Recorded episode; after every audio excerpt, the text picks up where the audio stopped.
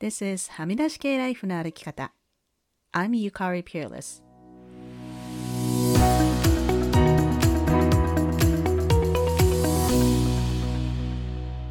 周りが決めた道からはみ出して自分だけの生き方をする人を応援するポッドキャスト、はみ出し系ライフの歩き方。Welcome to episode 180. こんにちは、ピアレスゆかりです。この収録をしているのは24日の日曜日なんですが、今日ですね、私が住んでいるバンクーバー島にはストーム、台風ですね、が来ています。過去最高の低気圧っていうか最低の低気圧だそうで、あの、かなり大きなストームになりそうなので、まあ、停電に備えてスマホなどを充電しているところです。まあ、天気予報を見る限りでは、私が住んでいるビクトリアはそこまで被害が大きくなさそうですが、とりあえず今日は一日家にこもっている予定です。先週のフロリダのひろこさんとの刑務所のお話、たくさんの方から感想をいただきました。11月にはクラブハウスでひろこさんとまたお話しする機会を作りたいなと思っていますので、ぜひ遊びに来てください。さて今週は先週お知らせした通り、バウンダリーについて話してみました。日本時間の土曜日の夜にクラブハウスでリスナーさん、そしてお二人とも別々のグループなんですが、ブレネー・ブラウンブッククラブのメンバーでもあるかほりさんとミカさんと3人でお話ししました。今回ようやくクラブハウスが録音できるアプリが見つかったので、初めて使ってみました。普段やっているインタビューと違ってカジュアルな会話風なので、トピックもバウンダリーから他人に対して寛容な推測をすること。そして人と比べてしまうこと、そしてバルネラビリティをシェアすることなどについていろいろ出ました。それでは早速、かほりさん、みかさんとの会話をお楽しみください。はい。えっ、ー、とですね、今日はブレネー・ブランブッククラブで、えー、リクエストがあったため、バウンダリについて話そうというお部屋を、あの、まあ、以前もやったんですけど、もう一回やりたいと思います。あ、それからあの、先ほども言いましたけど、パソコンでやっているので、ちょっと普段と仕様が違って、ちょっとあたふたするかもしれませんけれども、その辺はご容赦ください。話したい方はぜひ手を挙げて上がってきてください。えーとですね、早速じゃあ話し始めたいと思うんですが、そうですね、バウンダリーについて、まあ以前もやりましたけど、バウンダリーって何かっていうと、まあ一番簡単な説明は what's okay and what's not okay 何が OK で何が OK じゃないのかっていうことですよね。で、あの、いろんな意味で使えると思うんですけど、そうですね。だからバウンダリって何かっていうと、何が OK で何が OK じゃないのかっていうことですよね。で、なんか日本の社会のコンテクストではいろんなバウンダリの使い方があると思います。なんかこう、自分の境界線をこう侵犯してくる人に対して、あの、これ以上はできないよってノーっていうこととか、あの、まあ、ボランティアとかの頼まれ事に対してノーっていうこととか、まあ、いろいろあると思うんですけど、あの、こな 今回、皆さんからリクエストをいただいているので、皆さん何か話したいんじゃないかなと思うんですけど、どうでしょうか？あ、森さんこんばんは。こんばんは。すいません。そうですね。私、リクエストした一人です、ね、何か話したかったんじゃないかなと思ってたんですけど。なんとなくそのバウンダリーって結構自分の中ではあの大きなキーワードになってるので、うん、なんかその、ゆかりさんとかゆかりさんの、ま、周りに集ってくる、結構その、なんだろうな、自分の意見をこういろいろ話し、あの、オープンにされている方々のお話を聞きたいなと思って リクエストしたんですけど、はい。うん。そうですね。じゃあ、み、美香さん何か boundary についてコメントあります、うん、うんとね、私、 boundary とのリゾ resentment、boundary が、こう、そうなんですよね。もう、もうすごい一番お得意な、あの、 emotion っていうか、もうなんかすごい得意、得意って言って、うんうん、もう全然、嬉しくないんですけど、うんうんうん、なんかねもうバウンダリー引かない上にリゼントメントに陥ることがね、もうでなかなか抜けれないなんかやめらんやめらんないって変なんですけど、うん、なんか分かってるんだけどやっぱりそこに行ってしまうみたいな。うんうん、うんそれあそうですね。じゃあその話をちょっとしましょうかね。うん、えっ、ー、とあの、このバウンダリーについて話そうっていうお部屋は、あの、以前もやっているので、もしかしたら前聞いたことは、うん、聞いた方は、同じことの繰り返しと思われるかもしれないですけど、えっ、ー、と、ブレネ・ブラウンから聞いた、その、バウンダリーの話では、私も本当初めて聞いたときに、はっと思ったのが、その、例えば何かを頼まれて、断れないから、ついやりますって言ってしまって、で、後で後悔する。なんで、なんでこんなこと言っちゃったんだろうとか、あとその、まだそこまで自分に気づいてなくても、こう、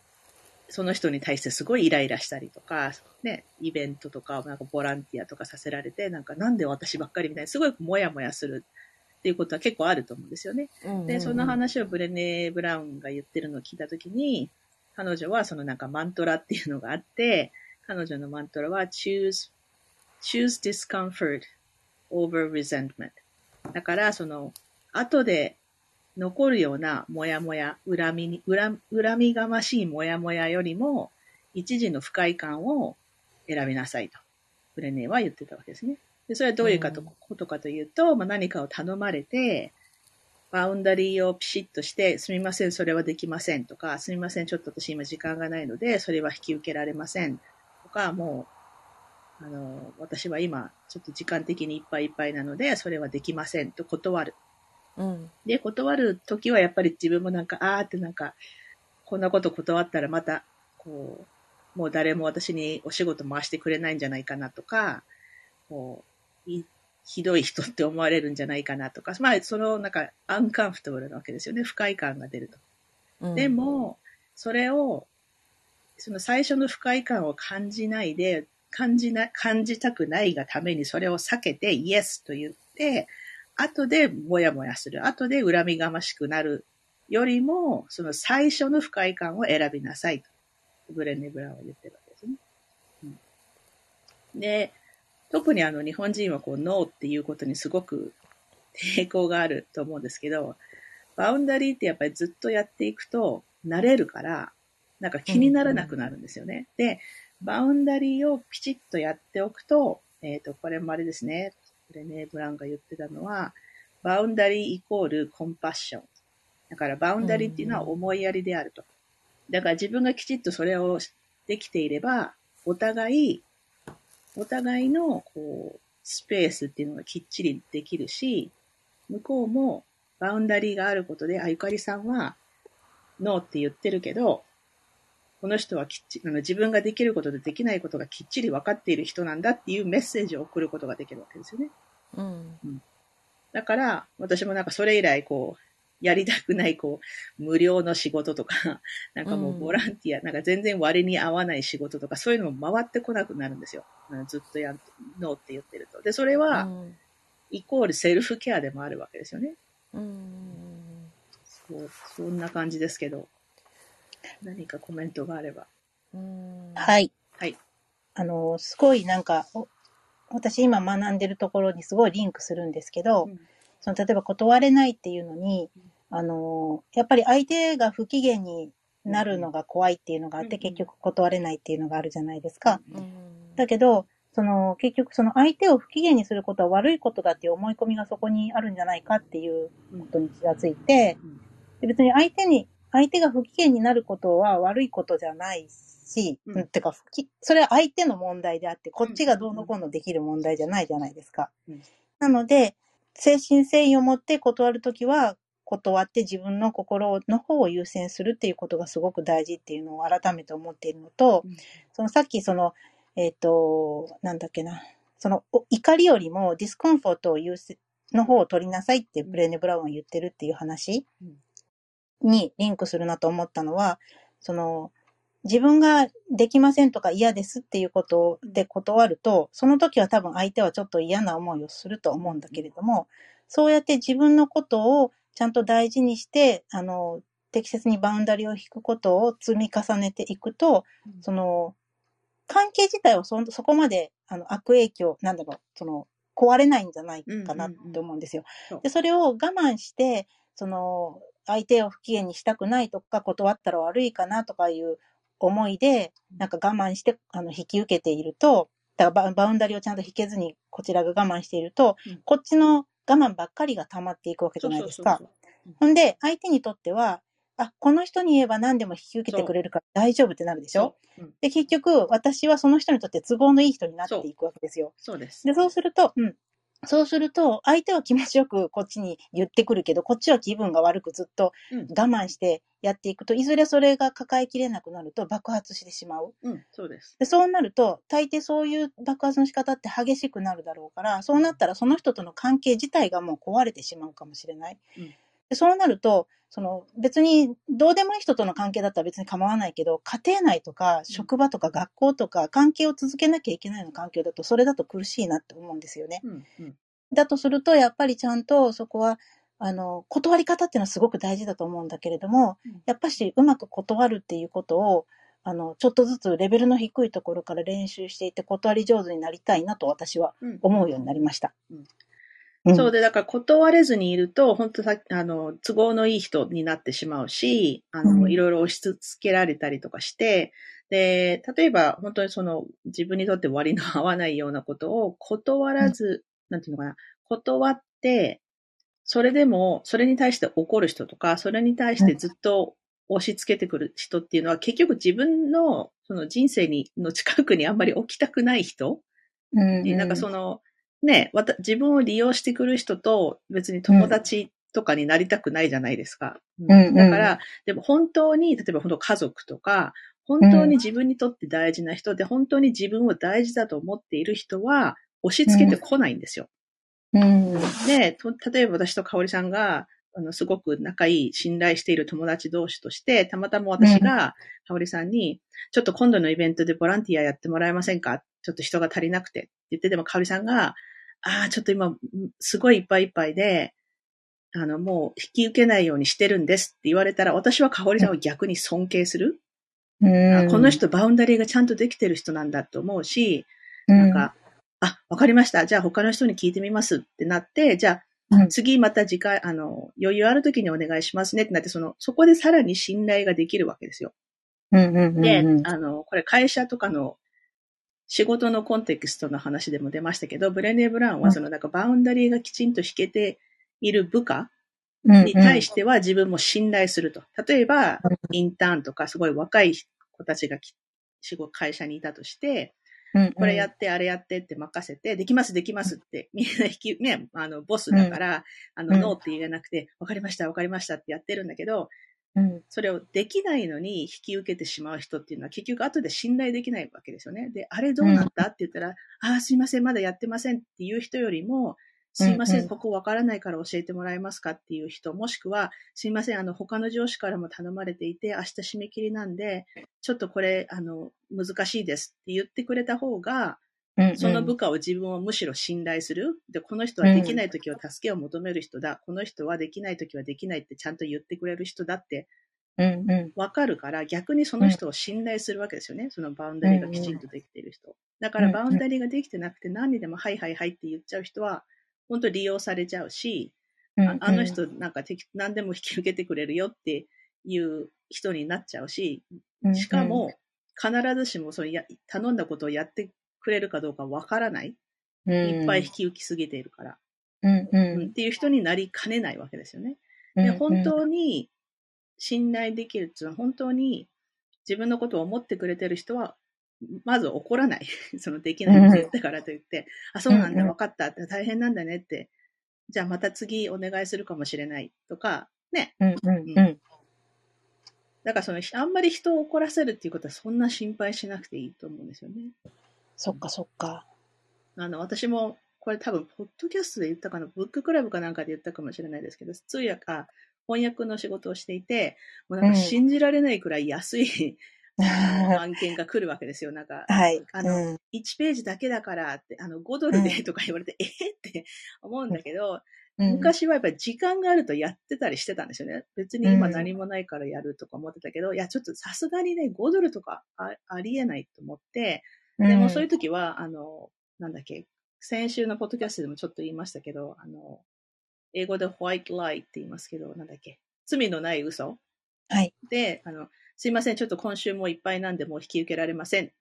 ていう。うんうん、で、私はその時必ず I'm sorry っていうのは絶対入れないようにしてるんですね。謝、絶対に謝らない、謝らないと思っていて、あの、もう今日はいっぱいなんで引き受けられませんって言うと、うん、OK, no problem って絶対帰ってきて、その、うん、で、その、時間があるからやっちゃう。うん、やっちゃうと、例えばその、その翻訳に2時間ぐらいかかってるのに、お金は5ドルしかもらえないって、後でもやもやするわけですよね。なんでたったの5ドル私こんな2時間もかけてんだろうと思うから、じゃあもうやめようと思ってやめたんですよ。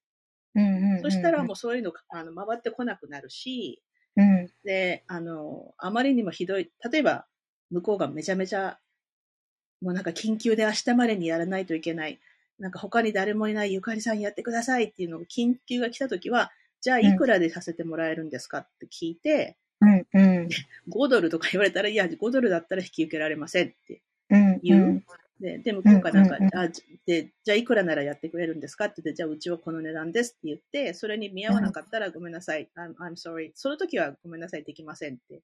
言う。うん。うんうん、で、やっぱそうすると、自分が後でもやもや、なんかうじうじ、ま、悩むことがすっごく減るんですよ。うんだからね、あんまり人を怒ら、だからその怒る人は、そんなに自分の人生に大事な人なのかなっていう気がする。あの、困っちゃうっていう時はあるかもしれないけどね。で困ってる人がいたら、うん、じゃあ、その、じゃあ別の人で頼んね、なんとかしてできる方法を考えるとか、うん、とにかく今は私は無理なんで、あの、後日できませんかって聞くとか、ね。うん、うん、そこやっぱその話し合いができれば、向こうも本当に怒らないと思うんですよね。あと、あの、そのバウンダリーっていうことで言えば、うん、あの、私、すごい面白いなと思った視点があったんですけど、うん、その、えっと、なんとか断れたとしても、うん、相手の反応が、なんか、あんまり、なんか、心地よく私の脳を受け入れてくれなかった場合、例えばなんか、あ、なんかやっぱり悪かったかなとか、あの、もうちょっと頑張ればしてあげられたかなとか、いうように、ちょっとなんか罪悪感が湧いてきたりすることもあ,、あったあったんですね、で。それって結局、自分の中でそれをうまく処理できなかったら、結局なんか、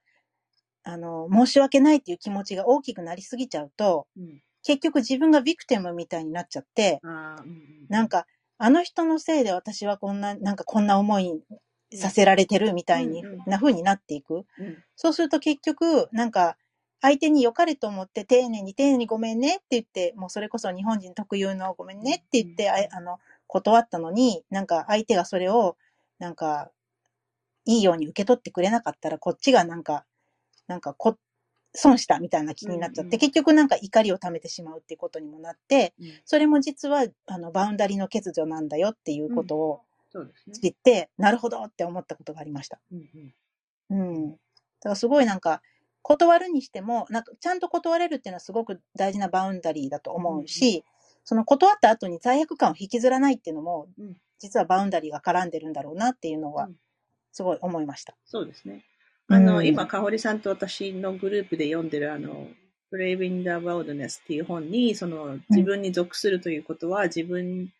自分の軸をしっかりすることだ、みたいなことが書かれていて、まあそういう本を今読んでるんですけど、やっぱりそのバウンダリーをピチッと引くっていうことは、その自分の軸がある。だから、うん、まあ人によっては、例えば私も仕事を断った時に、いや、ゆかりさんも頼むよってゆかりさんしかいないんだからって、こう、ぐだぐだ言う人もいるわけですよね。だからそういうのを、こえーって思わないで、あの、いや、申し訳ないんですけども、いっぱいなんで、でも、言って、それに関して、その、私はこうなんだって、こう、決めて、そこから譲らない。うんうん。で、そのことに関して、いや、じゃあ次回はもっと早く言ってくださいとか、うん、あの次回はもうちょっとあのギャラを高くしてくださいとか、うんうんあのそういうふうに言えばいいんじゃないかなと思うんですよね。だからその、あなたが嫌いだから個人的に断ってるわけじゃない？今本当に時間がないんですって、あの本当に家族との時間を大事にしようと思ってるんでとか、あの、ちょっと今メンタルヘルスにフォーカスしたいので、あまり仕事を引き受けないようにしてるんですとか、その理由は何でもいいと思うんですよ。理由、なんか言う必要もないと思うし、うん。だからその一旦バウンダリー引いてノーって言ったらそれに関してぶれないことっていうのは大事だなと思います。そうですね。うん。うん。なんか日本だとちょっとなんか、勇気いるなと思うけど。うん、でもね、やっぱり、うん、勇気は伝染するってもブレネブランも言ってるけど、あの、本当ね、練習なんですよ。だから最初はなんか、えーって断ったらどうしようとか思うかもしれないけど、うん、練習していくうちにできるようになるし、うん、でそ、そういう話はいっぱい、あの、私もリスナーさんとかから、こう義理のお母さんにこう言ってみましたとか、うん、なんかそういうコメントが来て、なんか今回できましたって、できなかったらまた次回頑張ればいいわけで、ね、一回できなかったからもうその、私はダメ人間ってもちろんそんなわけじゃなくて、うんうん、あのできなくてやっぱりイエスって言ってやっちゃったと思っても別に次頑張ればいいだけ。うんうん、だから難しいけど、まあ本当ブレネー・ブランが教えてることは全部難しいんだけど、練習する価値があることですよね。あと、そのブレネー・ブラウンが言ってるバウンダリーに関するコメントで、よく私もいいなと思うのは、clear is kind, unclear is unkind. だからその、クリアであることはその親切なことであると。うん。だから相手、その頼む方も、なんかよくわからない。なんか、ゆかりさん時々引き受けてくれるけど、なんかすごいブスッとして、なんか怒ってるみたいだし、なんか向こうも嫌じゃないですか。だから逆に、あのね、ごめんねって引き受けたいけど、今もうちょっといっぱいいっぱいだからって言ってくれる方が、こっちも、あ、じゃあ分かったって他の人に頼むとか、ね、うん、違うプロジェクトにするとか、うん、で、あ、そっか、それやっぱり言ってくれる方が親切っていうか、うん、クリアな方が親切で、だからクリアじゃない、やっぱその、曖昧にしておくっていうのはすごい、アンカインド。ちょ、これちょっとなんか恋愛の話とかになりますけど、ね、本当恋愛とかでも、こう、嫌いじゃないんだけど、な確かに。断ったらかわいそうだからって、こう、だらだらつ、なんかつ、まあ、付き合うまでいかないけど、一緒にご飯食べ行ったりとか、うん、なんか映画見て、その、例えば相手の方が、えってなんかずっと誘ってるって来てくれるから、あの、うん、そろそろ親に紹介するみたいになって、えってこっちは付き合ってる気全然ないんだけどってなって、そそれでやっぱすごくもやもやすることとか、こじれることってあるじゃないですか。うん、で、やっぱりその、傷つけたくないからノーと言わないっていうのは、実はすごくこう、親切じゃないこと。うん、かえって傷つきますよね。そうそうそう。だから、うん、あの、本当ね、あの、お友達で言いましょうっていうのはすごい、あの、定番の言葉の多くだけども、うん、もちろん傷つけたくないっていうのはすごくわかるんだけど、うん、やっぱね、傷つけることを怖がってはいけないんでしょうね。うん、そう、そうそう。で、その一瞬は傷つくかもしれないけど、その、ロングタイム、長期的に見ると、うんうん、その方が親切じゃないですか、最初に言ってくれる方が。うん、で、すごいなんか、めちゃくちゃ、まあ、ちょ極端に聞こえるかもしれないけど、傷つくかどうかっていうのも相手次第ですよね。うん、そうそうそうそうそう。で、その受け止め、そう、人によっては言ってくれてありがとうっていう人もいるでしょ？うん。だこちらが相手の気持ちをどれだけ頑張って推測しても、うん、推測の域を出ないし、言ってみなきゃわかんないし、まさにその通り。うん、で、言ったところで相手が自分の思ったように受け止めてくれなくっても、それは、受け取り方は相手の、相手次第、うん、相手の問題だから、こっちがどうのこうのできないんですよね、さっきも言ったけど。そう。うん、で、本当に、その、自分の人生にいる価値のある人っていうのは、やっぱりそういうことに関して怒らない、理解してくれる。うんうん、そうですね。そこまで相相手の器が大きかったらいいなって思うけど、それは難しい問題で。うん。美香さんどうですか？ここまで。はい。あの、あの、さ、ノーっていうことに関してなんですけど、うん、なんか最近私の周りの若い、あの、アメリカ人、アメリカ人、まあ日本人の人もそうだけど、まあ20代の人とか、うん、まああんまりいないんですけど、日本人の20代って、うん、あの、職場、あの環境の中に出会っても、まあ、若めの人の方がなんか得意な気がするその辺言うのが。できるとかできないとか、うんうん、で、まあ、昭和世代私たちはなかなかこうノーっていうことでやっぱりにと自分の価値観みたいなのをくっつけちゃってるから存在価値みたいなの、うんうん、やっぱノーねあの頑張って頑張ってあの仕事してねあのちょっと無理だと思っても頑張りを見せるっていうところがねこうなんかこう自分の価値みたいなところがあるから、うん、世代的にも。確かに。うん。だからななんかちょっとそんな気がちょっとし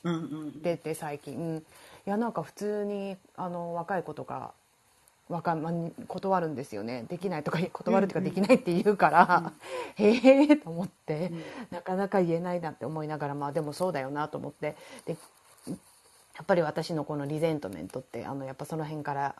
言えるか言えないかで,、でやっぱり自分があのあの仲間の中でも仕事の経験値が高いので、まあ、長い分ね年月が、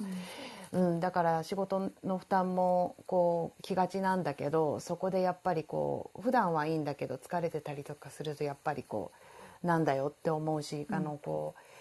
うんとじゃあこう私への負担が多いからって言って話をしてあのこうもっと平等にしようねっていう会話ってなかなか難しかったりするし、うんうん、まあ、自分でやっちゃった方が楽だしその辺の境界線で結構難しかったりするなって、あとなんかその辺でなんか自分のプライドとかもできてできたりとかもしなくもないし、うん、うん、でも本当にそうね。 Clear is kind ねそれもすごい思うしあとなんか以前前回 boundary の話した時に出てきたのかななんかスティーブさんの話やっぱりあのがなんか出てきた。スティーブ generosi generous assumption のこともなんか boundary と関係して出てきた気がするんだけど、なんか前回のノートを今見見直していて、そうなんかそんな話をしたような気がしてね、なんかやっぱりバウンダリーを設定していないとあのやっぱり自分が使われたとかそういう気になっちゃうから、うん、まあ、それもリゼントメントとかつながってくるしミストリートって感じちゃうしアタックされたような気になっちゃうしっていう話があってあビッグっていうなんか頭文字を取ってブレネがなんか言ってることがあったのか、その話が出てきたのかな。うんうんうん、なんかそれでこうやっぱりあの boundary がどの boundary がちゃんと必要でちゃんとそれが in place されているか。でそれはその自分がこう自分の価値観とかに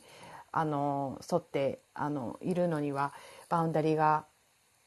あることが必要、うん、でなんかそれでやっぱりそういった状態でやっぱり周りへの most generous assumption ができるみたいな話をしたような気がするんだけど、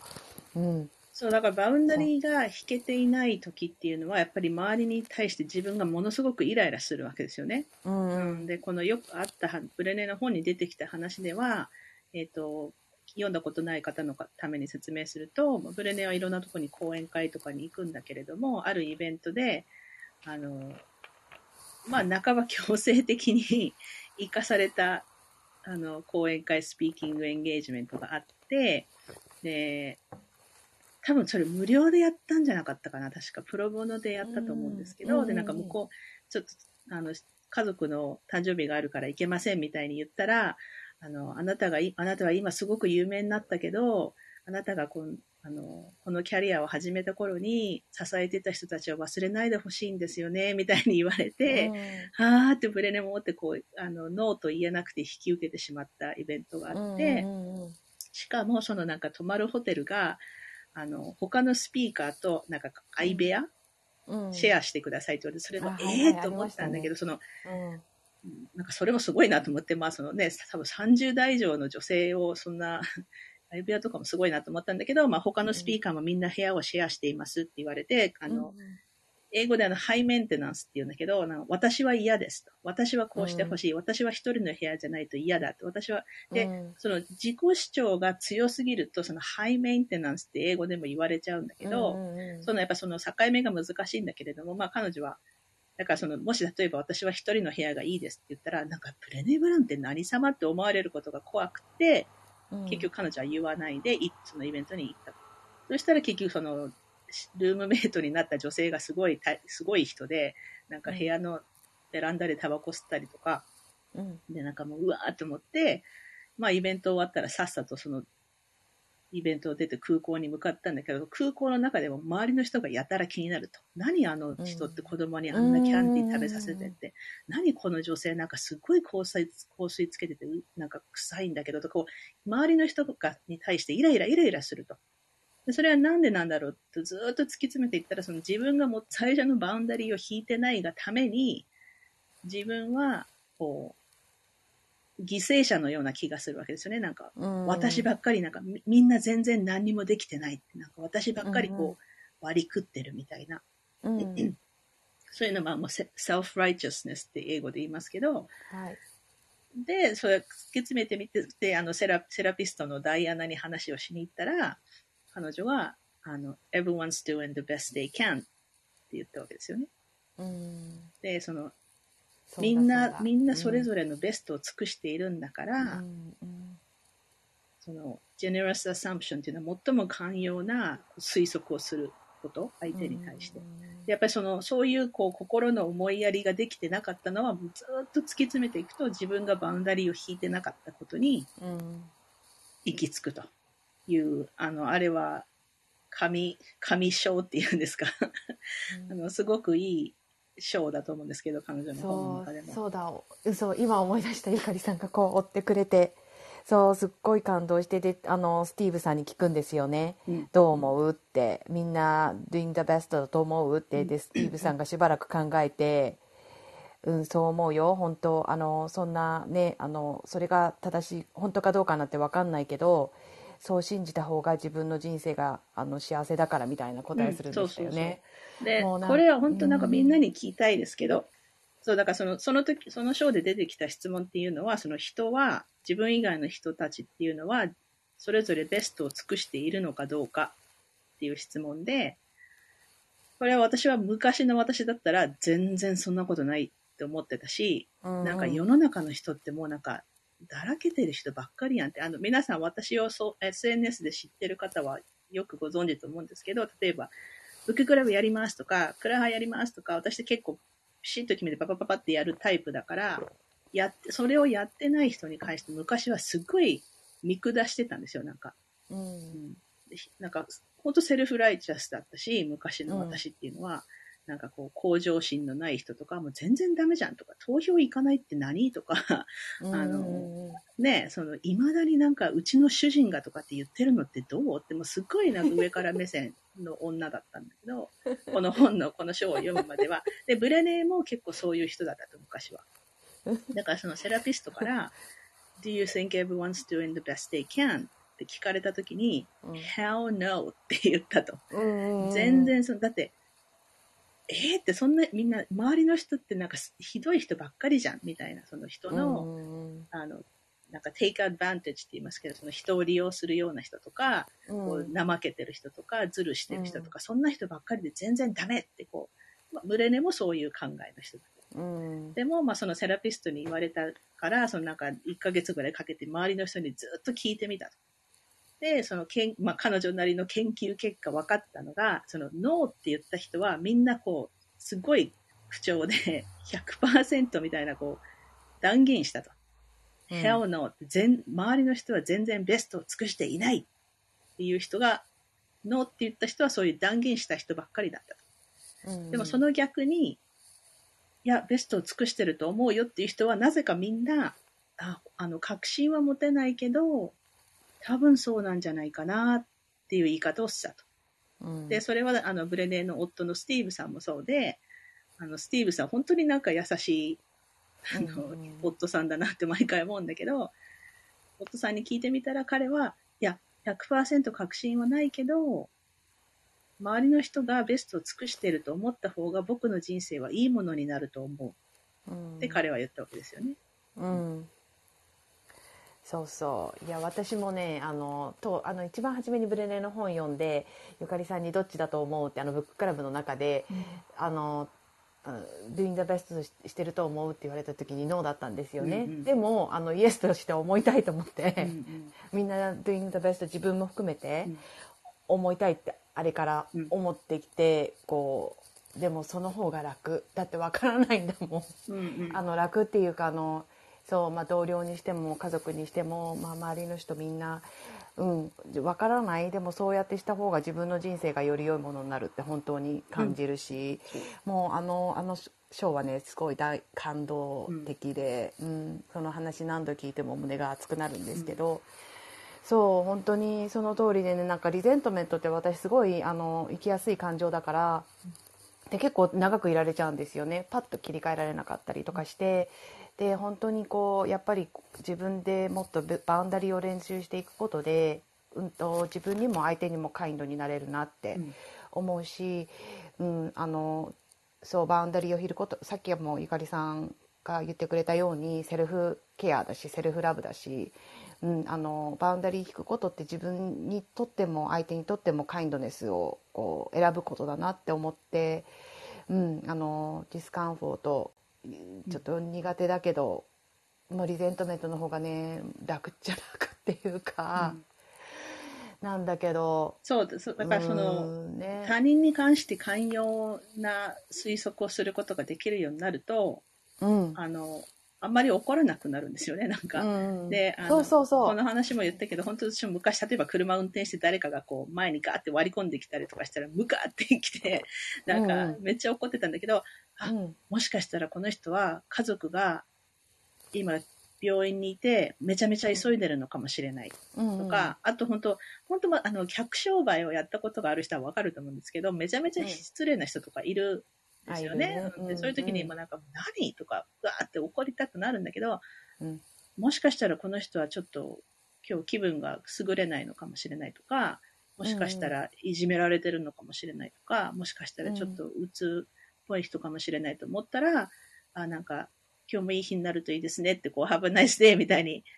寛容になれるし、そうだからその、そのジェネラスアサンプションってめちゃめちゃこう、実はパワフルで、それがあると本当に生きやすくなるんですよ。うん、なんか私だけがん。で、その すごく気になるのがやっぱり日本ってそういう社会でしょ、今。うん、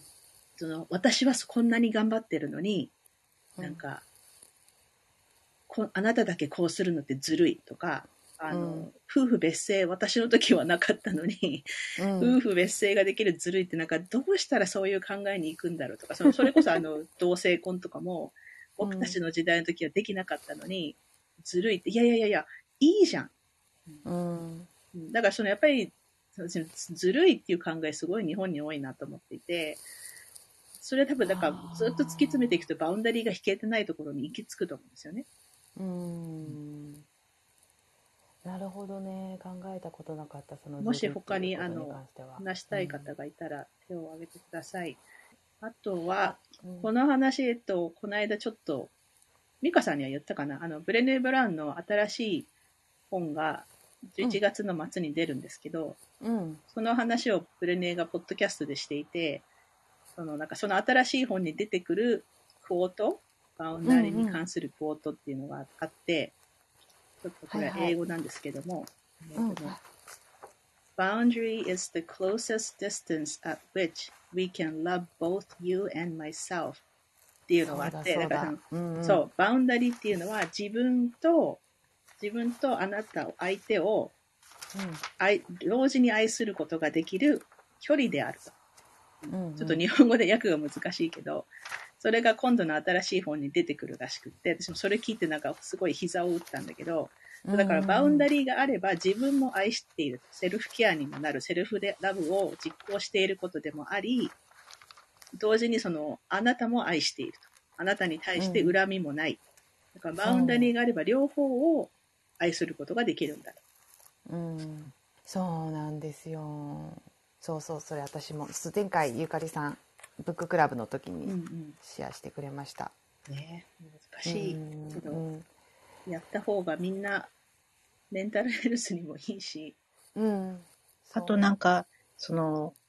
こっちが人に対しても踏み込みすぎないようにっていうのもバウンダリーですよね。そうですね。うん、なんか、あの、親子なんかではよくあるけど、やっぱ子供のためにと思って、うん、親がどうしてもこう子供に何かをさせようという、するのは、やっぱバウンダリーが全然ないってことですもんね。うん、なんか子供のテリトリーに入り込みつことだから、すごいなんか、それ、それはすごい、あの、子育てしている時は注意しなきゃいけなかったなってすごく思います。なんかあの、子供の喧嘩の仲裁じゃないけど、ね、うん、こう入っていっちゃったりとかすると、それは、うん、うん、あとその子供、当たり前だけど子供に傷ついてほしくないから、こう親がこう、まあ、先回りして、ね、傷つかないようにするっていうのも、それも多分ちょっと、子供は子供で自分で傷ついて自分で学ばないといけないと思うんですけど、ね、うん、そうそう。難しい。うん、傷つく機会を奪うってことにもなりますもんね。うん、そうですね。そうバウンダリーでこちらのテリトリーに踏み込まさせるのも困るし、こっちが知らないうちに相手のテリトリーに踏み込んでしまうのもダメだから、そうですね。すごいその、うん、ちゃんとバウンダリーっていうものを意識ししとかないといけないなってすごい思います。うん、そうだからあのさっき香織さんが言ってくれたように自分が自分のかん自分の責任の部分と、うん、あの自分はもう相手の感情にはこう、ね、責任は持てないし相手がどう感じるかって私たちの責任じゃないから、そこもやっぱバウンダリーだし、こう相手がどう感じちゃったからって相手がどう感じ私自分がバウンダリーをセットしたことで相手がどう感じるかって私たちの責任じゃないですよね、その部分は、そこもやっぱりこう自分の中でこうバウンダリーとして考えていかなきゃ。いけないなと思って。うん。なんかそう、だからまさにそこもバウンダリーで、その、他人がどう感じるかに、を、ものすごく気になってしまうっていうのは、そのバウンダリーが引けてないってことでしょ、うん、うん、自分と他人の境界ができてないっていうか。うんうんうん。そう。そう。で、相手の感情は私の責任ではないし。うん、そう、だから相手の感情は私の感情じゃないっていう。うん。うん。そうですよね。そうそう。うん。もちろんその、あの、好き勝手に傷つけていいっていう言ってるんじゃなくて、うん、ない。そうそうそうそこにはやっぱり違いがある。うん。うん、今ね、あの多分ブレネーのポッドキャスト聞いててた時のメモを見てるんですけど、えっ、とね、えっ、と、if choosing self-respect and, あ、choosing self-respect and self-love, a lot of people can shame you. だから、バウンダリーを引くってことは self-respect と self-love なんだけど、それをやると、うん、周りの人がそれに関してやっぱ怒ることがあると。Who do you think you are?、うん、何様だと思ってるんだと。ね、例えば本当、ちょっとあの家族との時間を大事にしたいので、仕事はあの今ちょっと80%ぐらいに留めてるんです、みたいに言ったときに、えって何様って、あなた仕事しないと生きていけないでしょみたいに言われることもあると。でもそれでも、あの、本当ブレイビング・ウェルデンしだけど、自分の軸をしっかり守ることが大事なわけですよね。だからその、うんうん、えー、あ、じゃあ分かりました、じゃあやりますって言っちゃうと、やっぱりそのバウンダリーが引けてないし、向こうも、あ、じゃあこの人はちょっと強く言えば、その意見を翻す人だと思うわけですよね。うん、で、その次に、これさっきも言いましたけど、people will ask people who say no because that means they don't say yes to things they can't do. で、イコールトラストって自分でも書いてるんだけど、だからそのノーという人をむしろ信頼すると。いつもイエスイエスって言って引き受けてる人は、できないことでも引き受けちゃう可能性がある。だからできませんっていう人は、あ、じゃあこの人は本当にできることだけ引き受ける人なんだなっていう信頼が増えるわけですよね。うんうんうん。うん、どうでしょう、かおりさん、ここまで バウンダリーについて話してみて。なんか、うん。なんかやっぱりあ一層自分の中でバウンダリーの意識が高まった気がします。うん、うん、で、やっぱ断る時って、私結構なんかね、あの、気をつけないと安請け合いしてしまうタイプ。なんか、あの、焦っちゃうと、ついついなんか、あ、はい、わかりましたって言ってしまいそうになるんだけど、なんかやっぱり、一歩引いて、ちょ、ちょっと待ってくださいねって言って、ちゃんと考えて、断り方を考えて考え、あの、断れるようになりたいなと思いました。うん、うん、なんかその場で返事しなくてもいいから、ちょっと冷静に考えるようにして、断り方をちゃんと考えて、あの、うまく断れるかどうかちゃんと練習をして断るみたいな。うん、それぐらいちょっと、あの、なんだろうな、時間をかけて練習、あの、して、なんか自分の中で落とし込む、みたい。それでそれが自然になったらいいなと思います。なんかだいぶ、その、相手によってはやっぱりスッと断れる場合とそうでない場合がある。なんか相手によって断れる度合いが違うっていうのはすごく自分でも嫌だなと思うんだけど、実際それが、私は今、今の自分はそれが事実なので、なんか、もっとあの、器を広げて、どっしり構えて、自分軸をしっかりと揺るぎないものにしていきたいなと思いました。やっぱり例えばその仕事とかで、こう、すごいこう影響力のある人に頼まれて、もそのやっぱそこにやっぱり力関係っていうのが生じると、ね、断りにくかったり、例えば私みたいにフリーランスの人が、こう、すっごいこう有名な、なんだろうね、なんか人から、これやってって、あの、ギャラは出せないけど、あの、すごいこう、いいなんていうか、プロモーションになるよみたいな、そういう時ってやっぱりなんか、うん、ああ、なんか、ここでいい、はいって言っとけば、いろいろ拡散してもらえてとか、いろいろ考えちゃうんだけど、うん、ね、難しいですよね、そういう時。でもそれは本当に自分で受けたいことだったら別に OK でいいじゃないですかね。うん。そう、だから自分で決めていいんだけど、うん、うん、うん、うん。なかなかそれがうまくいかない時もありますよね。うん。うん。あの、先週の、えっと、多分、はめらいで言ったと思うんですけど、あの、リスナーさんの方で、その友達からしょっちゅう誘われて、それが結構苦痛になっているっていう話があって、うんうん、で、なんか断るのが、あ、そうか、その人はその、だから大学の時のお友達が、うん、あの、社会人になって自分の住んでいる町に引っ越してきたと。で、前は学生の時は遠くに住んでた、あ、その、卒業した後は遠くに住んでたから、こう年に1回ぐらいでちょうどよかったんだけど、うんうん、今はしょっちゅう遊びの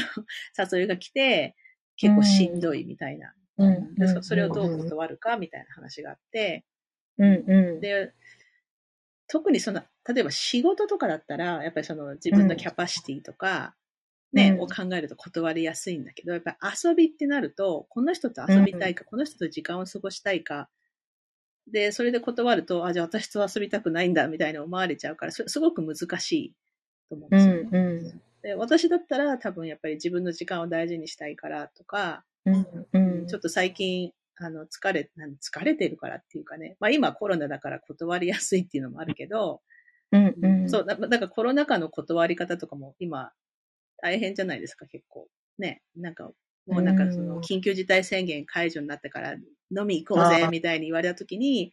うんうん、あの、あ、私はちょっとまだ自粛、自粛っていうかね、うん、私はもうちょっと、あの、あんまり人に会わないようにしてるからって断りやすい人と、断りにくい人。で、特に友達みたいな関係だったら、えーってもういいじゃんって考えすぎだよとか、ね、いいじゃん、行こうぜとか言われちゃうと、やっぱりこっちもなんか、うわーっと思うと思うんだけど、やっぱりそれをリスペクトしてくれる人が、本当の友達？だと思うんですよね。うん。うん、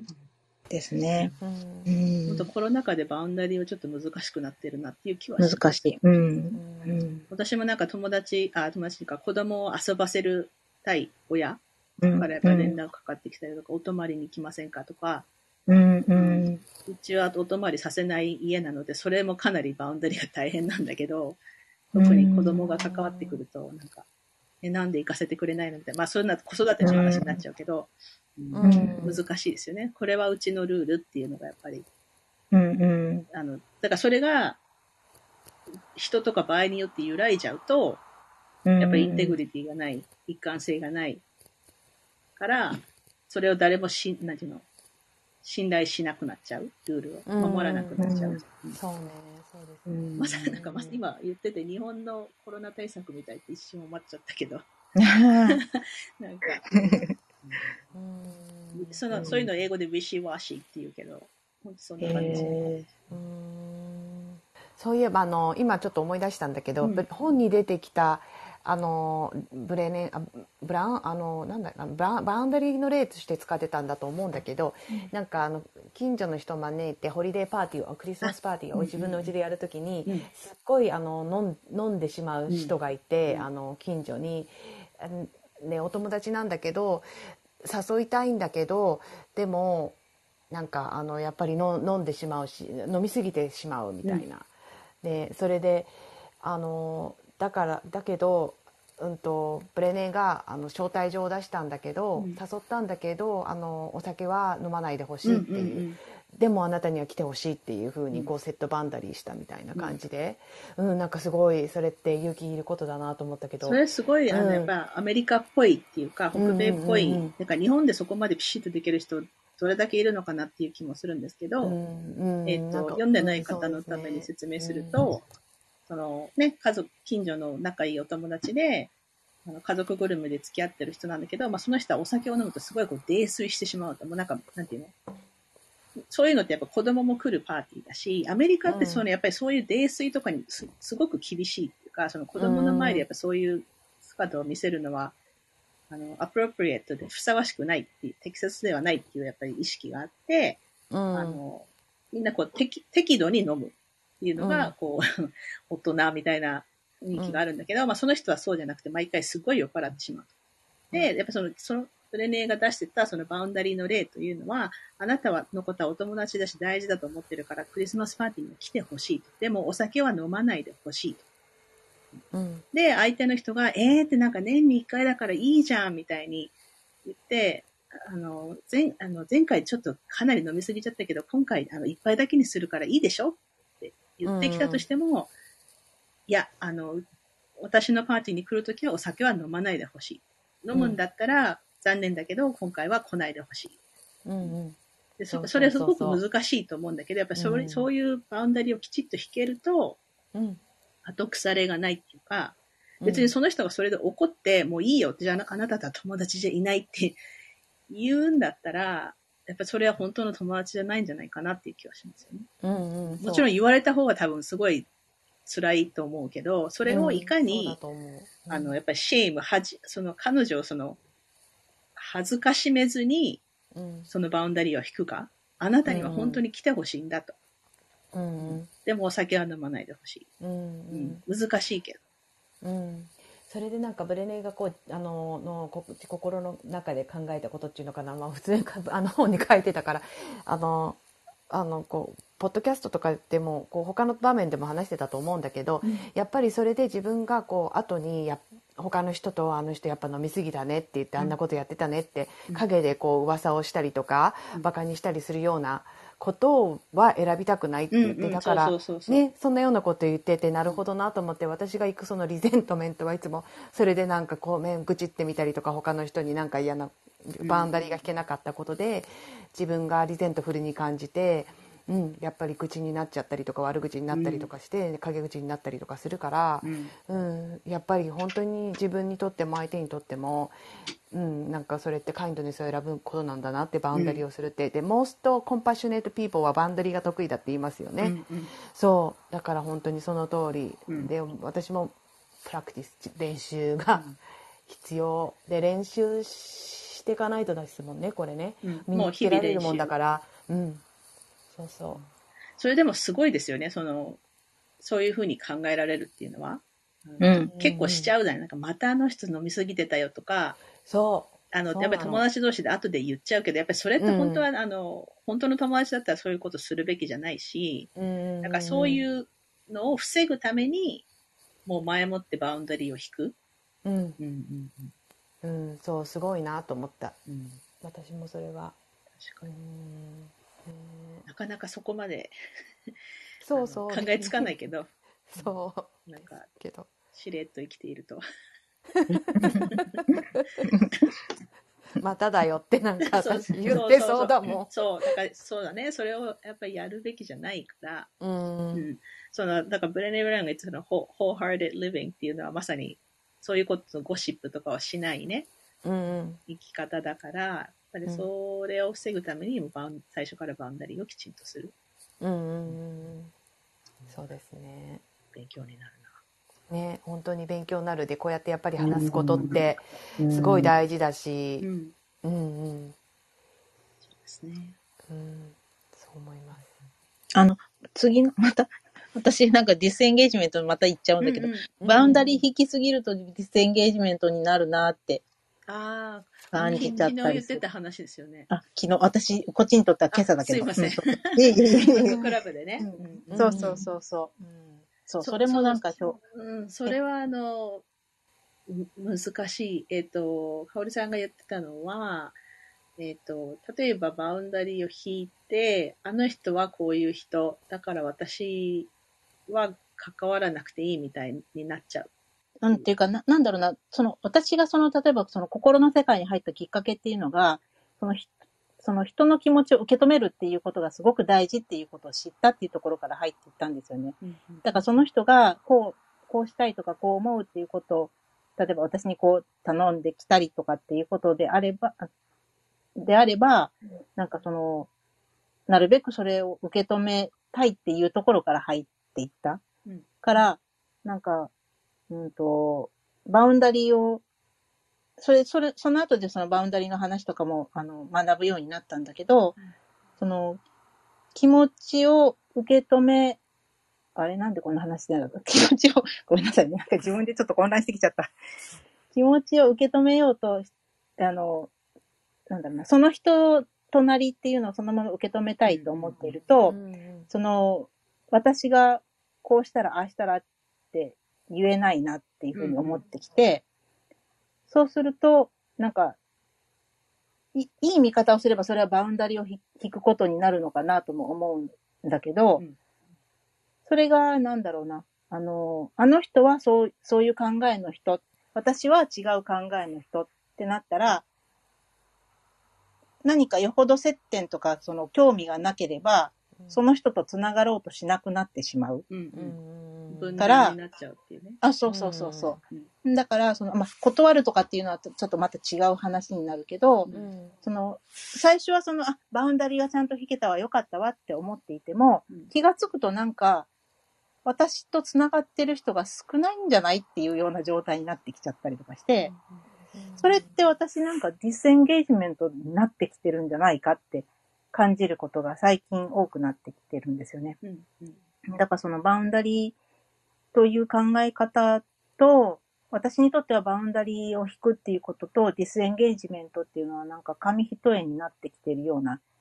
気がするっていうことも今日話そうと思ってたんだけど、なんかそうじゃないうちに時間が経っちゃった。ごめんなさい。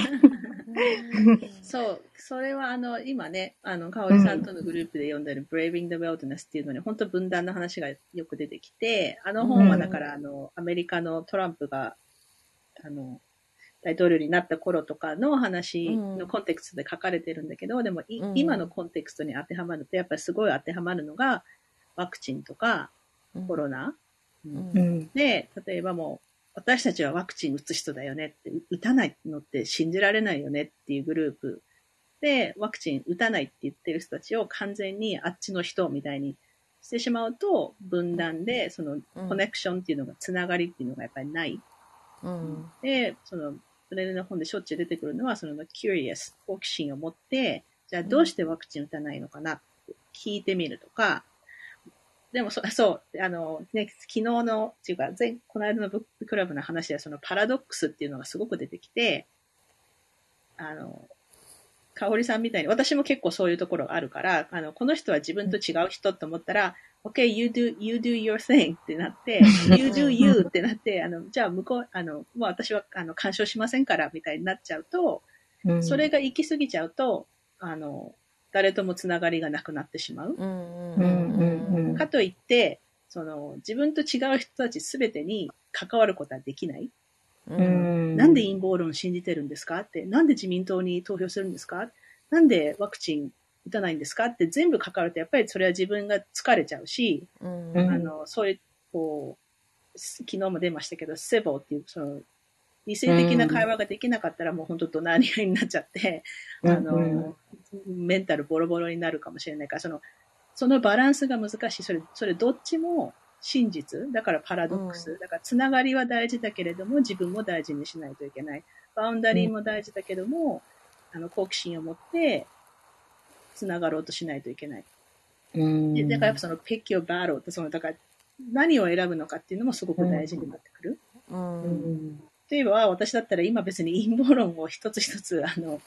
あの、知らなくてもいいと私は思っているので、うん、陰謀論の人なんだねって、宇宙人が来ると思ってるんだ。そっか。うん。あの、だからといって彼らがバカとか言いたくないし、うん、ね、うん、そういう人もいるよねっていうところで止めておくっていうかね。やっぱりそそそれぞれのトピックでやっぱその止め、止めと、止めどころがあって、うん、で、例えば私だったらその、女性蔑視とか、いじめとか、うん、なんだろう、夫婦別姓とか、になってくると私は結構興味があるから、いや、それはどうしてそういうふうに感じるんですかって、どうして夫婦別姓したらダメなんですかって、私はそその辺、だからやっぱ人によってその食い込んでいくトピックっていうのは違いますよね。うんうん、で、それはね、昨日、あの、かおりさんとも話したけど、それはだから自分で選んでいいし、うん、その、関わらないことがセルフケアにもなるわけでしょ？うん。でもやっぱ難しいとか、そのバランスっていうのは？うん。うん。うん。例えばこういうのってどうなんだろう？なんかね、その、ワクチンとかそういう、あの、話とは全然違うんだけど、うん、なんか、SNS とかでも見てても、わ、この人すごいな、羨ましいなっていう、羨ましいっていう気持ちがすごく大きくなっちゃって、うん、なんかその人と自分を比べて自分を卑下してしまって、落ち込んじゃってっていうような感じで、結局なんか、その、その人との間に勝手にバウンダリー、なんか引けずにいちゃったりする。うん、っていうか、なんだろう。そうそうそう。うバウンダリーを引いて、その人がどんなに輝いていても、私とは関係ないんだから、そんな気にしなくてもいいって頭で分かってるのに、それがなんか心の中では、そういうふうに思えないっていうか、どうしてもその人の、例えばきらびやかなところばっかりが、こう目についてしまって、なんかこう、自己卑下して落ち込んでしまって、なんか、テンションが下がってみたいにな,、なっちゃう時って私正直あって、で、そういうのって、あ、あ理性的にはこうあバウンダリー引けばいいだけの話なのに、なんで引けないんだろうって思ったりすることもあるんですよね。うん。そうね。それまあ、それそ、うん、でもまあ、それはそれで、まあ、人間らしくていいのかなって、今自分で言ってて思ったんだけど。うん、うん、なんか、そう、比べてしまうのってやっぱり、私もすごいあるし、みんな誰でもあると思うしね。うん。うんあの、ブレネーはあのプールのレーンの写真を貼ってるって言ってましたよね。で、うんうん、なんか人が気になった時は、なんか stay in your lane って自分に言う。うん、なんか私は私のレーンがあるから、で、隣のレーンの人はすごい先を泳いでるかもしれないけど、私は私のレーンにいるんだって。うん。わあ、すごいいい話、それ。うん。あの、あとなんだっけ、comparison is a thief of joy っていうから、やっぱりその人と比べると、その自分、喜びっていうのを盗んでしまう。うん。うん、あのね、うん、これやっぱり練習だと思いますよ。で、私も別に人が羨ましくなることが全くないわけでもないし、ね、うん、でも前に比べてだいぶなんか、わあ、すごいかっこいいな、あの人って思うけど、うん、なんだろうね。なんか、本当はこれ臭い言い方なんだけど、あの、life is a journey って言うじゃないですか、人生。で、やっぱりその、自分がいる時点と、そのね、自分が憧れてる人がいる時点っていうのは違うっていうのが分かってれば、うん、なんか比べないようになる、なんかっていう感じ、意味分かりますね、うん、なんか。ね、あの、雲の上のような人だと全然そんな風に思わないんですよ。うんうん、だけど、なんか変に身近だったり、うんなんかステージが同じっぽく感じてる人だったりすると、うん、なんか先越されたみたいに感じたりとか、うん、多分そうなんですよね。そういう人たちと比べるんですよ、自然に、うん。なんだけど私もなんかね今ゆかりさんが言ったみたいになんか1年前本当に1年前に比べるとこう、まあ、ブッククラブ始まって1年ぐらいなんですけどですよね、うん、そう。でなんか1年前に比べるとなんかそうだすごいなって思う人っていっぱいいるし素敵だなって思う人もいるんだけどだからって自分がダメなんだっていうふうにはいかなくなってきたかも、うん、前前よりは。でもそれを本当にこう日々のこうこうやってみんなでシェアしたりだとか、ブッククラブでシェアしたりだとかそれの積み重ね、うん、だから、うん、そう、ね、このこでコミュニティがないとやっぱりそうはいかなかったかなって思うし、うん、でも本当自然とやるしやんなくなんないことをってないんじゃないかなって思う、うん、多分一生続くと思う。うん。そうだと思う。一生続くと思う。90歳ぐらいになってもさなんか、ね、そこの隣のなんとかさんとかは孫がいつも遊びに来てくれるのに、私には来ないとかさ。そう、そう、そうですよ。だって私もなんか前職老人ホームだけど、だった、あの、あの、介護の仕事だったけど、だってもう70、80のおばさんでも隣、隣の席同士でこう、なんか、ああの人はダメ、なんかすごいですもん、やっぱり。でそうじゃない人もいるんだけど、ね、うん。そうだからなんか一生いろいろこういう今勉強してることって一生のことなんだなって、うん、うん、その香織さんが感じているその感情ってやっぱりそのもちろん嫉妬とかでもあると思うんだけどそれやっぱりバルネラビリティだと思うんですよね。だから、やっぱりそれをシェア、うん、そういうふうにシェアするのがいいと思います。なんか。うん、あありがとうございます。で、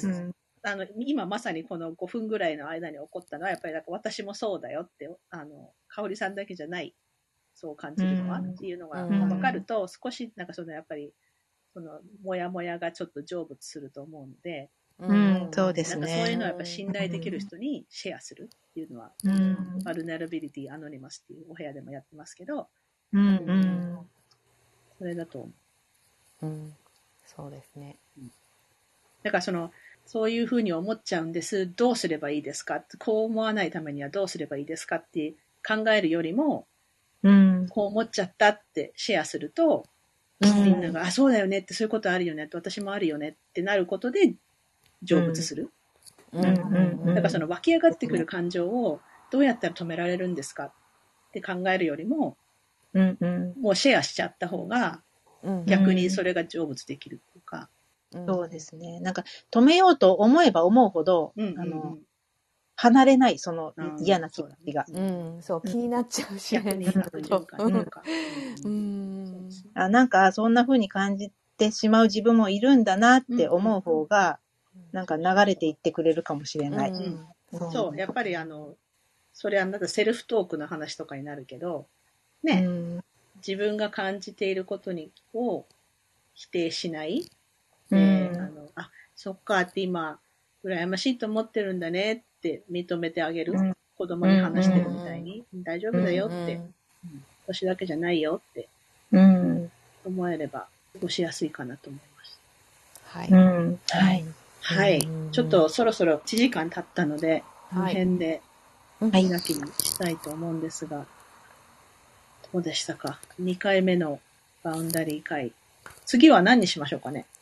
何がいいかな？価値観。価値観、うん、ああ、そうだからやっぱりね、はい、前にやったトピックでも、あの、繰り返してもやっても全然いいと思ってるんで。うん、思い、そう、そう思います、私次は価値観かな。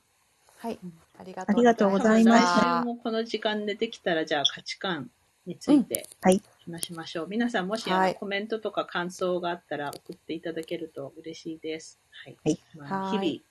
練習なので頑張りましょう。うん、で、はい。はい。わーと思っちゃったら、あの、お互いにシェアする。あの、いつでもメッセージとか歓迎ですので、送ってください。というわけで、お疲れ様でした。かおりさん、みかさん、ありがとうございました。ありがとうございました。お疲れ様でした。楽しかった。はい。失礼します。This is Jay Allen from Unseen Japan, and you're listening to はみ出し系ライフの歩き方。さて、バウンダリーについての会話いかがでしたか？バウンダリーの話から自分に属して自分の軸をしっかり持つこと、そしてバルネラブルに感じたらシェアしてみることなど、毎回のことですが全部つながっていて面白いなと思いました。ミカさん、カホリさん、本当にありがとうございました。ぜひ皆さんからの感想もお待ちしています。そして来週は同じ時間、日本時間の土曜日夜10時半からは価値観について話します。価値観については近いうちにブログでもまとめておきますので、クラハの前にお時間があれば読んでいただければ嬉しいです。ブレネ・ブラウンのサイトにあった価値観のリストっていうのも貼ろうと思っています。それからこれは先週お話ししましたが、今週ですね、カナダ在住日本人女性ネットワークでの意見交換会をやりました。社会問題に興味のある聡明な女性がたくさん集まってくださって、私もすごくインスパイアされました。これからもこういった横のつながりを作っていこうということになり、来月もズームで集まる予定です。そして Facebook のグループも作りましたので、興味のある方はぜひご参加ください。リンクはこのエピソードのショーノートに貼っておきます。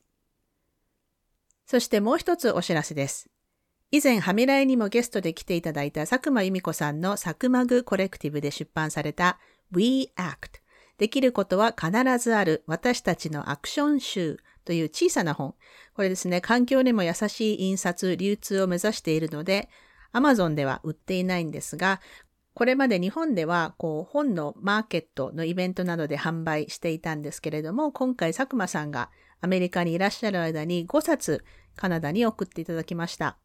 まあ、一冊は私が自分用に、そしてもう一冊はハミライからリスナーの皆さんにプレゼントで、抽選で1名の方に差し上げたいと思っていますが、詳細はもう少しお待ちください。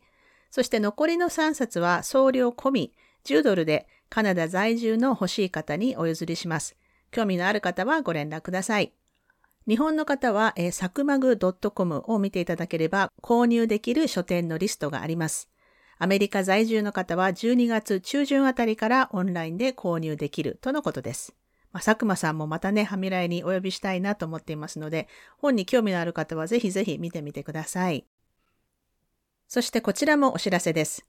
ここのところ結構忙しくてあまり時間が取れていなかったパーソナルセッションに若干名空きが出ましたので、興味のある方はチェックしてみてください。マインドセットを変えたいけどどうすればいいのかわからないとか、悩み相談とか、ただ話を聞いてほしいとかでも OK なマンツーマンのズームのセッションです。詳細は私のウェブサイトに載っていますので、興味のある方はぜひ見てみてください。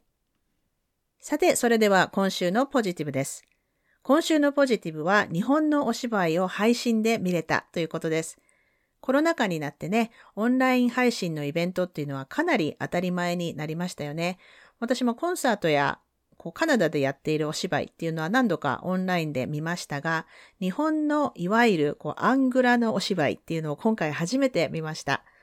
龍山寺という劇団はもう10年ぐらい前になりますけど、ビクトリアのフリンジフェスティバルに来ていて、それを見て感動してファンになって、日本に帰ったら、機会があったら絶対またこう生で見に行きたいなと思っていたんですけれども、で、ずっと SNS でフォローしていたので、こう新しい公演の情報などは本当この10年間ずっと追っていたんですけれども、今回初めて、あ、配信もやっているんだっていうことを知って、海外からでもチケット買えるのかなと思ってチェックしてみたら普通に買えてですね、見れました。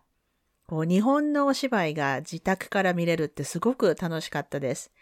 お芝居はあの、卑弥呼というお芝居で、卑弥呼にゆかりのある温泉から始まるお話なんですけれども、まあコメディで、コロナ禍の風刺も聞いていて本当に面白かったです。11月の2日まで配信で見れるそうですし、東京の方は実際に感激することもできますので、お時間のある方はぜひ見に行ってみてください。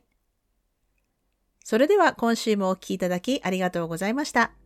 はみ出し系ライフの歩き方は、プロデューサー、ホストのピアレスゆかりが、未譲渡のコースト整理主領域であるカナダ・ブリティッシュコロンビア州ビクトリアで制作しています。はみらいへの感想、ゆかりへの質問、ご相談、今週のポジティブ、今週のブレイブなどはぜひインスタグラムゆかりピアレス、もしくははみらいのインスタアカウント、はみ出し系までお寄せください。番組へのメールははみ出し系 at gmail.com でお待ちしています。番組へのサポートは PayPal もしくは月ごとのサポートは Patreon で可能です。いつもサポートしてくださっているパトロンの皆さんありがとうございます。番組のスポンサーは随時受け付けておりますのでぜひお問い合わせください。はみらいショップの URL はすずり .jp スラッシュはみ出し系です。はみらいを気に入ってくださった方はぜひお聞きのポッドキャストアプリにてはみらいのレビューを書いていただけると嬉しいです。レビューを書いていただいた方には、ハミライステッカーをお送りしますので、住所を教えてください。さて、ここまで聞いてくださった方に今週の内緒話をお話します。今週の内緒話は私が意味もなく集めているもの第2弾ですけれども、第2弾はリンゴとかバナナとか、あとまあ野菜もですけど、こう買うとついてくるシールがありますよね。貼ってあるシール。なぜかね、あれを捨てずに取っていて、そのシール同士ひっつけているので、今ではそれがでっかいボール、シールのボール状態になっています。こう別に取っておいて何になるとか、取っておいて何をしたいってわけでもないんですけど、あまりにもでかい塊になったので、もう捨てられなくて、延々とシールを貼り付けています。こんなことやってるのは私だけなんですかね。皆さんも捨てられずに集めているものがあれば、こっそり教えてください。というわけで今週も黙らない女、黙らない人でいてくださいね。Be brave, be kind, but don't be silent. Your voice matters. Stay safe, everyone, and thank you for listening. Bye.